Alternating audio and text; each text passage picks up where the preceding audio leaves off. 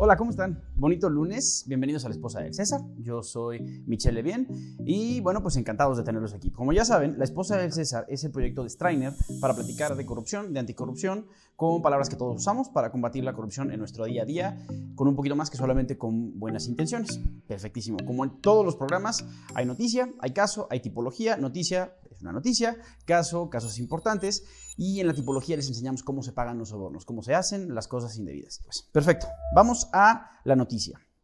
La noticia, hoy toca platicar acerca de Basil Al-Yara. Basil Al-Yara fue un socio, una persona, eh, bueno, que trabajaba, un funcionario, un socio comercial, un miembro de una oil.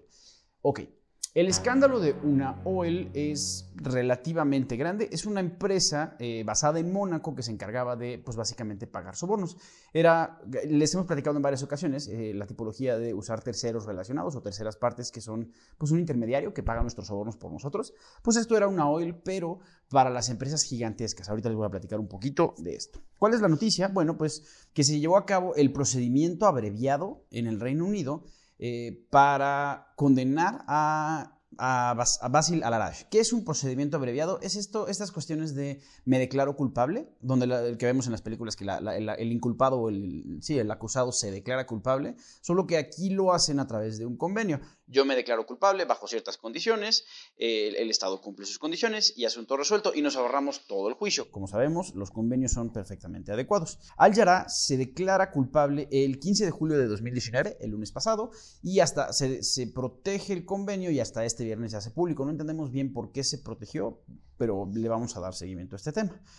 Y bueno, como les comenté, una Oil era es una empresa del Principado de Mónaco que se encargaba de representar a empresas de, occidentales o a grandes empresas ante funcionarios públicos, principalmente de Oriente Medio.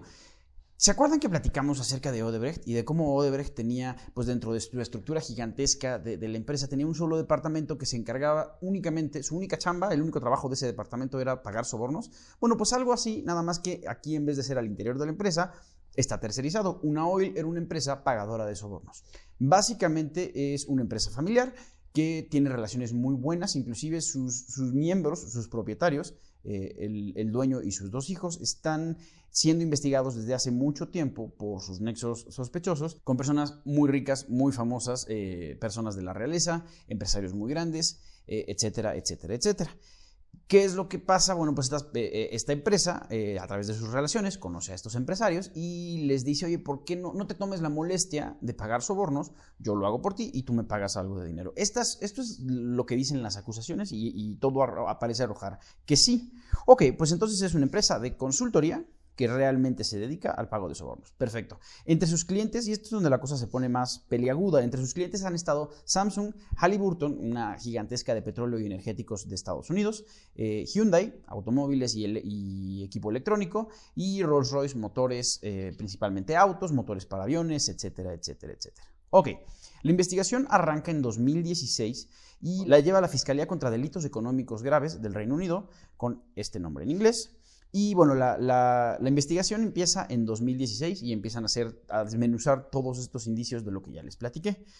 ¿Qué es lo que sucede o lo relevante de esto? Que es la primera vez que un funcionario de alto nivel, como Al Yara, eh, admite el pago de sobornos dentro de esta investigación. Y, como les comenté, Al Yara no es uno de los directores dentro del Principado de Mónaco, sino que es como el socio comercial o la cara de una oil, Mónaco, ante Irak, ante las empresas en Irak. Entonces hacía los negocios de una oil en Irak, básicamente pagar sobornos.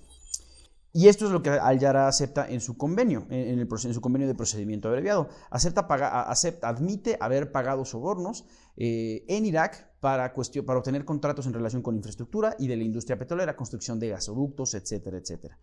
Y esto es interesante porque, bueno, primero, la investigación es una investigación larga que ya lleva aproximadamente tres años y este es el primer arresto grande que se hace. Segundo, porque las declaraciones van a generar más indicios para investigar a la propia una oil. Y tercero, porque dentro de estas investigaciones, pues lo que, lo que admite una oil es, sí he pagado sobornos para, pero, la, autoridad le va a decir, bueno, pero ¿para quién? ¿A favor de quién? ¿O quién es quien te paga por pagar sobornos?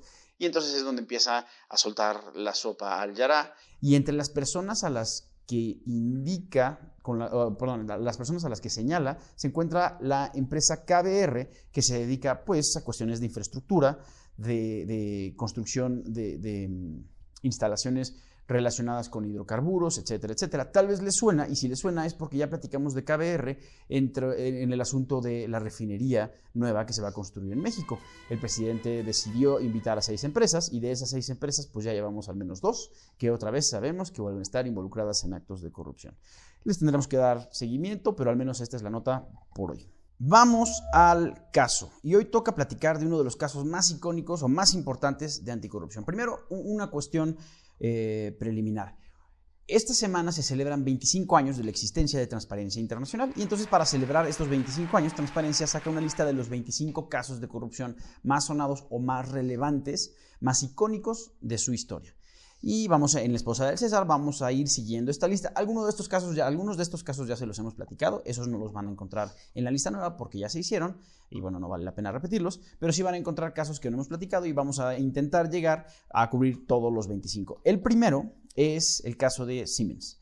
Ok, Siemens es una empresa de origen alemán que ya tiene eh, pues subsidiarias grandes en distintos lugares del mundo, ya es una empresa global, pero es de origen alemán y se dedica a la ingeniería, a la producción de instrumentos de precisión, industria eléctrica, industria de construcción, eh, equipos médicos, eh, cuestiones, a veces tienen también servicios de, ingeniería, todo lo que tenga que ver con material o servicios de precisión, lo hace Siemens. Ok, el resumen a grandes el resumen es inclusive el caso es muy grande, es un caso muy aparatoso y es de los casos que tienen las multas pues más cuantiosas de la historia. Ustedes, si quieren, van a encontrar aquí abajo el vínculo. Nosotros utilizamos el resumen que produce Trace a través de su publicación Trace Compendium y el resumen es bastante largo porque es una, es una estrategia, una estratagema de corrupción bastante complicada, pero bueno, el resumen, les si lo quieren entender un poquito más, lo van a poder revisar en el vínculo que está aquí abajo. Em, a grandes rasgos, Siemens hace una estratagema o genera estrategias de pagos de sobornos en todo el mundo. Desde la década de los 90, las investigaciones arrojan que Siemens estuvo pagando sobornos, aproximadamente se gastó 1.400 millones de dólares en pagar sobornos para recibir contratos en distintos lugares. Se le aplicó una multa de 1.600 millones de dólares, de los cuales los 800 los cobró Estados Unidos, la otra mitad una gran parte Alemania y los demás países que estuvieron involucrados, Suecia, Argentina, etc. Desde los 90, Siemens tenía códigos de conducta y de anticorrupción. Eh, eran documentos que existían a nivel institucional, que se socializaban, se, se, difundían al interior de la organización, pero realmente solamente eran de papel, inclusive tenían un programa de cumplimiento y en los 90 esto era relativamente novedoso porque no, no existía tanta aplicación de la ley o de las leyes de anticorrupción. Y bueno, pues era novedoso por una razón, realmente era solamente de papel, este programa de cumplimiento era de maquillaje, no servía para nada. Inclusive eh, eh, dentro, del, caso de Siemens se han dado testimonios donde decían, no, no, no, es que la cultura de Siemens es pagar sobornos. Si, si nos dedicamos, si, si, existe algún sector público que consume nuestros servicios, le pagamos sobornos. Solo no lo hacemos en las cuestiones de lámparas, pero esas fueron las declaraciones. Todo lo que tuviera que ver con Siemens se manejaba con sobornos desde los 90. Siemens, em, los sobornos de este tipo no eran estrictamente ilegales en Alemania porque se consideraban algo muy parecido como los antecedentes de lo que hoy conocemos pagos de facilitación, se consideraba que era el costo de hacer negocios. Estamos hablando de la década de los 90. Sin embargo, luego cambia la cosa cuando Siemens decide que va a colocar sus acciones en la Bolsa de Valores de Nueva York.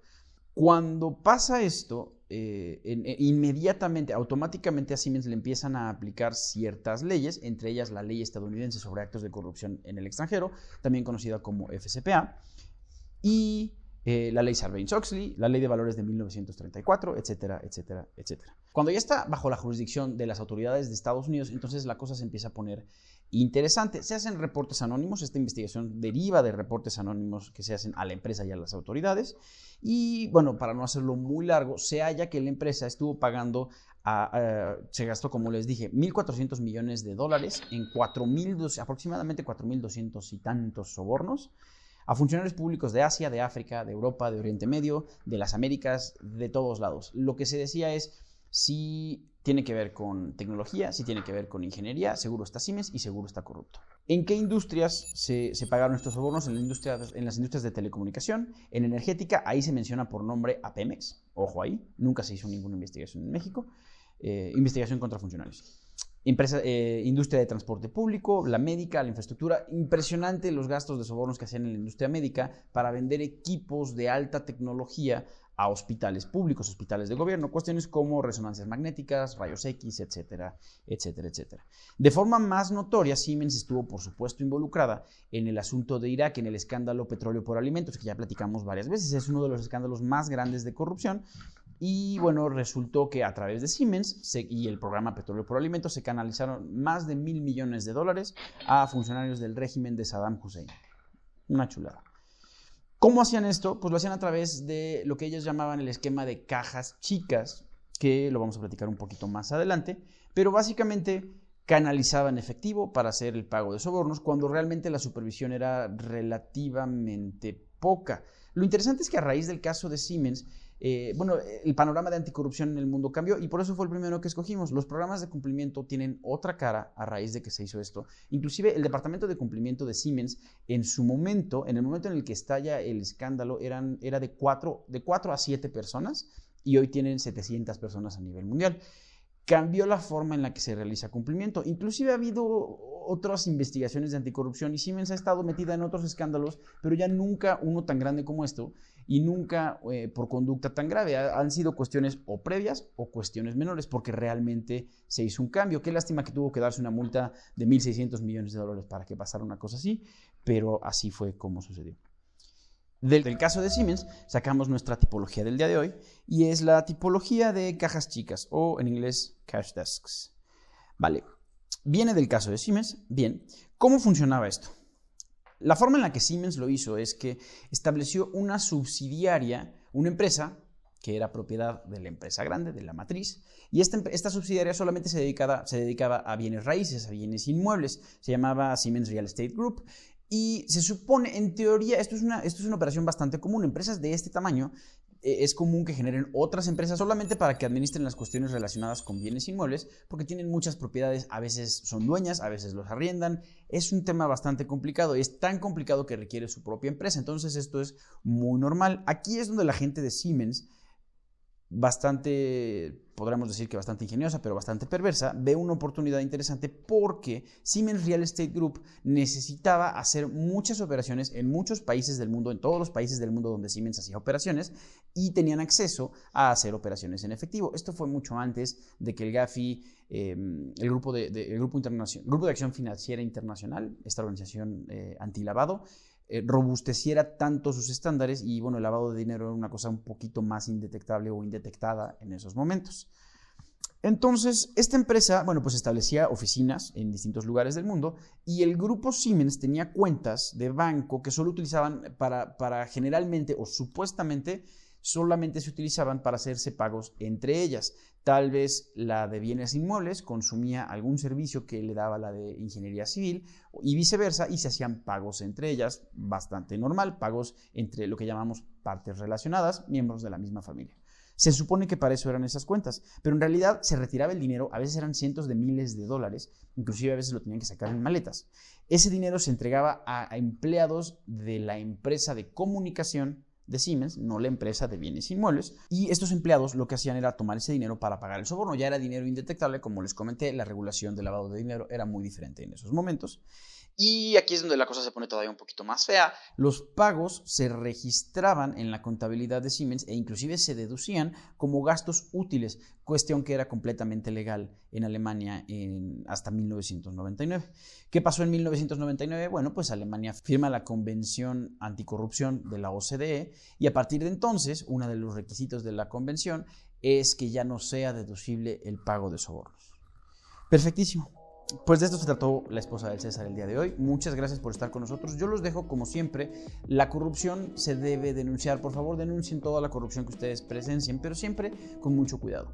Si no estás seguro de que lo que estás viendo es corrupción o si no estás completamente convencido de que tu seguridad física está garantizada, no hagas nada, acércate con nosotros, acércate con quien te pueda ayudar. Nos puedes escribir a info.strainer.mx o inclusive en la página del buró en strainer.mx hay instrucciones sobre cómo hacer denuncias de forma segura. Ante todo, la seguridad primero por favor. No te olvides de darle me gusta, no te olvides de compartir, no te olvides de comentar. Muchas gracias por estar con nosotros en La Esposa del César. Yo soy Michelle Bien y bonito lunes.